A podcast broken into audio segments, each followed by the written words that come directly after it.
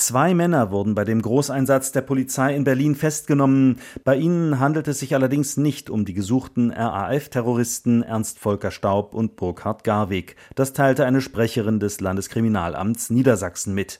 Morgens um halb acht umstellte die Polizei ein Gelände am Markgrafendamm in Berlin-Friedrichshain mit Streifenwagen und einem gepanzerten Fahrzeug.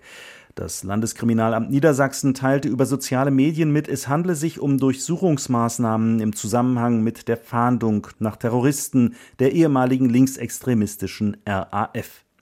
Josephine Diederichs, Pressesprecherin des Landeskriminalamts Niedersachsen, erklärte gegenüber dem Deutschlandfunk, Das LK Niedersachsen führt gemeinsam mit der Polizei Berlin und dem Bundeskriminalamt derzeit Durchsuchungsmaßnahmen im Markgrafendamm in Berlin durch.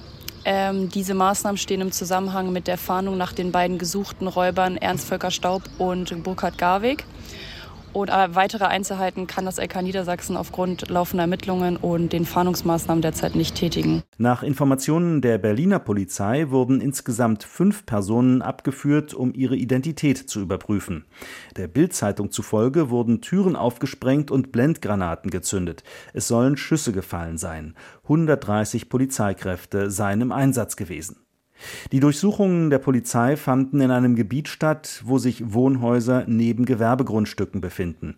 Hier sollen auch Aussteiger in Bauwagen und Wohnwagen leben. In der Nähe des untersuchten Geländes verläuft eine Strecke der Berliner S-Bahn, die Ringbahn. Der Zugverkehr wurde wegen des Polizeieinsatzes unterbrochen.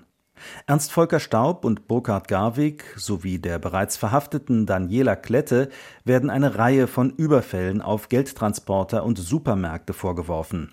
Die RAF-Terroristen sollen die Überfälle in den Jahren 1999 bis 2016 in Niedersachsen und Nordrhein-Westfalen verübt haben. Nach Ansicht der Ermittlungsbehörden handelten sie nicht mehr aus politischer Motivation, sondern um ihren Lebensunterhalt zu bestreiten. Die 65-jährige Daniela Klette war am Montag in Berlin-Kreuzberg festgenommen und später verhaftet worden.